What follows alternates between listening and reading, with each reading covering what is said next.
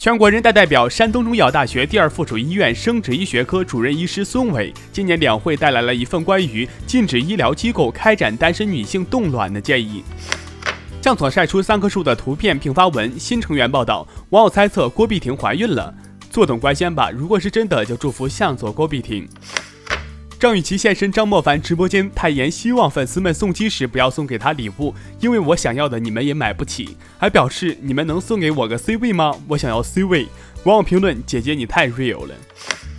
近日，考古人员对湖南省宁乡市坝塘镇南分塘村杨家湾古墓群进行抢救性发掘，发现一座东汉墓葬和一座北宋夫妻合葬墓。其中，夫妻合葬墓的两棵墓室之间有一扇小窗，俗称过仙桥，表达了古人希望来世再续姻缘的美好期待。全国政协委员陈红表示，儿童青少年的健康隐患通过体检监测早发现早干预十分重要。他建议将青春期身心发育监测、血脂、血糖监测等纳入青少年体检范围。五月二十四号，武汉海洋公园的两只小企鹅来到欢乐谷，工作人员抱着小企鹅体验了不危险的儿童游乐项目。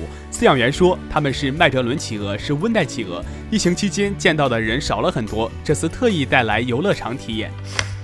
五月二十四号，据媒体报道，香港科技大学的研究人员发表在《自然》杂志上的一项新研究表明，设计出世界上第一个三 D 人造眼球。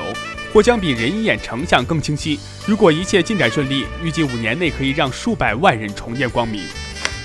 载人航天工程总设计师周建平委员二十四号在全国政协十三届三次会议网络视频采访中透露，第三批航天员选拔将不限于飞行员，还包括飞行工程师和有效载荷专家及科学家。每年五月二十五号为国际失踪儿童日，呼吁公众关注儿童失踪这一社会问题，关注失踪儿童及失踪儿童家庭这一特殊群体。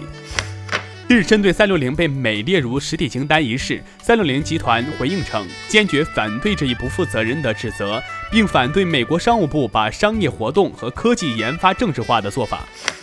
我是耕龙，下期见。